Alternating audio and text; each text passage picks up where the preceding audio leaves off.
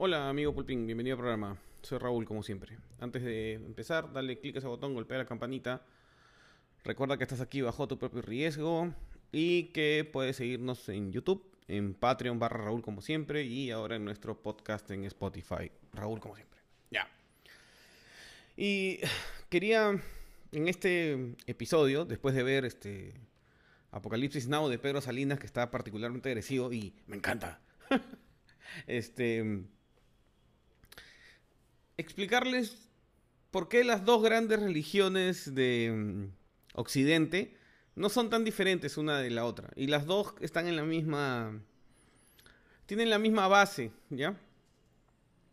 Para empezar, las dos grandes religiones de Occidente en el año 2021, o sea, Occidente, nosotros somos casi bárbaros, nosotros no, peruanos no, Occidente, allá en Estados Unidos, son el neocristianismo, que es trumpismo, de Donald Trump, trumpismo, y el neomarxismo, que es una versión de comunismo, ¿ya?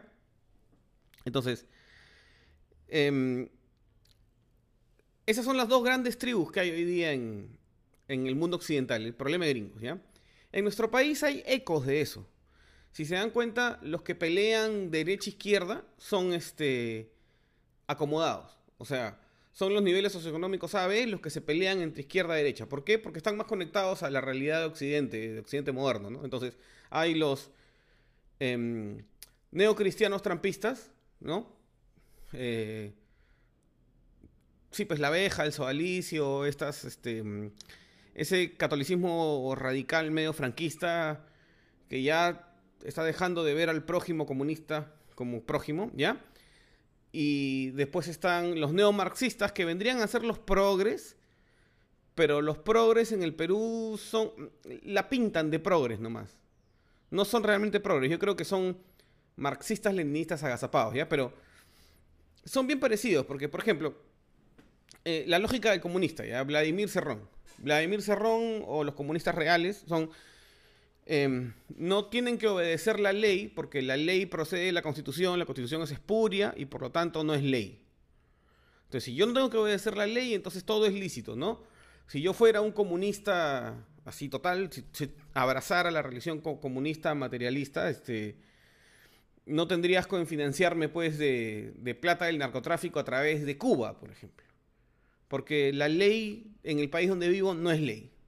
¿Ya? ¿Qué pasa cuando dentro de mi religión comunista, marxista, leninista encuentro a un corrupto, por ejemplo? ¿Ya? una persona que es comprobadamente corrupto.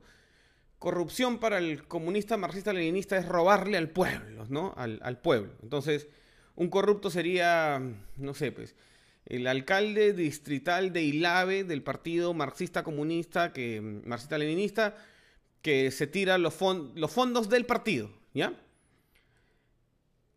El partido no dejaría que la justicia ordinaria del Perú lo juzgara, o sea, lo, blindaría.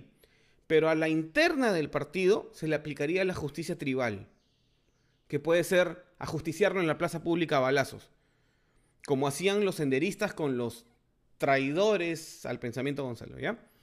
Pero antes de que canten victoria y digan, wow, qué salvaje los comunistas, los neocristianos son igualitos, igualitos. ¿Por qué? Porque, por ejemplo, tienes el caso del sodalicio. El caso del sodalicio para mí como católico es una vaina súper aberrante, aberrante totalmente. O sea, yo creo que los católicos somos los más interesados en que a Figari y a todos los que están implicados en ese caso se les juzgue frente a la justicia ordinaria del Perú. ¿Mm? Como cualquier otro ciudadano con derecho de defensa y etcétera, etcétera, ¿no? Que esté refugiado en Roma le hace un daño tremendo a la fe. Tremendo a la fe, porque está siendo encubierto por, por la estructura de la Iglesia Católica. O sea, eso está, es pésimo, pues. Pero como ya dejaron de ser de alguna forma católicos y son otra cosa, son neocristianos, trampianos, lo que quieren es juzgarlo a la interna. Y a la interna, de repente, la castración química. Pero es justicia tribal, ¿ya? Entonces, estamos en un mundo como Tenet, ¿no? We live in a twilight world. O sea, vivimos en un mundo de, espejo. Lo más fácil en esos casos es negociar. ¿Ya? yo tengo evidencia de que en tu tribu, no en la mía, en tu tribu hay problemas. Entonces, yo no le voy a hacer roche a la tribu en general, en tanto tu tribu, Tú que es el jefe de la tribu, me prometas que vas a hacer justicia hacia adentro de la tribu. Por eso, de nuevo, vean Cruzada, vean esa película, este Kingdom of Heaven se llama, con Orlando Bloom. En el momento que se van a matar las dos tribus, los, los musulmanes y los cristianos, los, este, los templarios cristianos que ocupan Jerusalén, Saladino y el, y el rey de Jerusalén se juntan y uno le promete al otro, no tenemos que pelearnos, no nos vamos a destruir en un juego de suma cero, yo me voy a encargar de los míos. ¿Ya? El tema es que...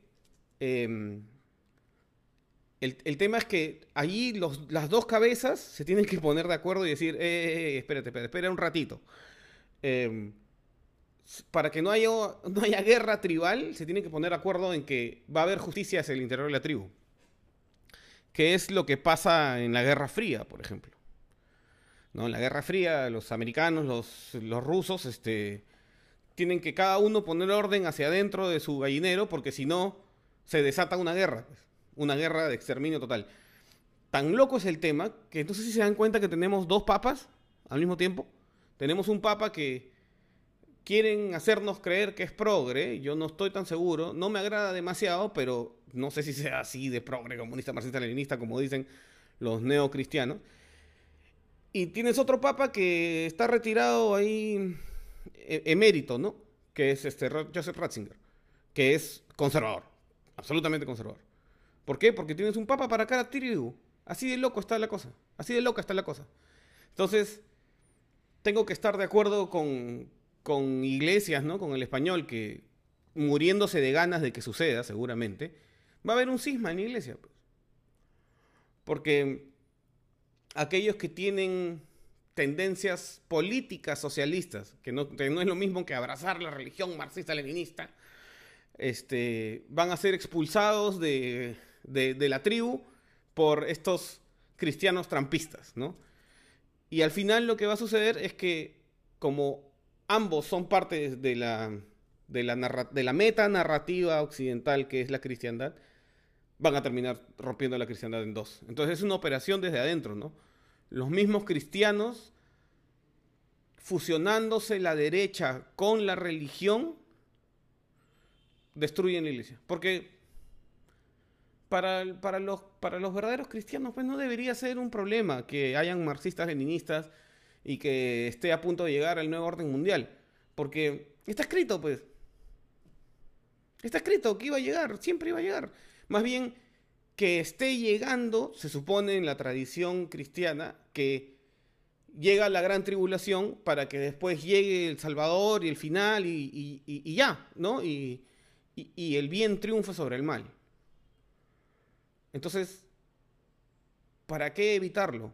O sea, ¿para qué tomar acciones radicales de combate? Lo que tienes que hacer es volverte más testimonio de tu fe y, o sea, pelearte frontalmente, insultarte, usar, usar la mentira como arma. O sea, no puedes obtener una victoria moral por medios inmorales.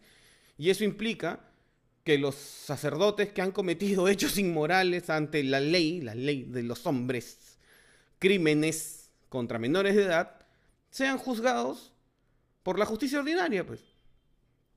Si no, ¿cómo sería? A, mí me preocupa mucho esto, ¿no? Y eso va a terminar destruyendo no solo, no solo la iglesia, sino los países. Em, no, no, parecemos estar todos conscientes de que la religión evoluciona y que por lo mismo que evoluciona puede que no nos guste la siguiente iteración, pues. Em, a mí no me queda duda alguna de que los, de que los católicos vamos a dejar de existir. Como, como iglesia católica, el grupo va a dejar de existir. O sea, nos transformaremos en algo como los judíos, ¿no? Tendremos nuestras misas en, sótanos, así, en, en, pequeños lugares, ¿no? Los cristianos en general. Em, y los católicos en particular.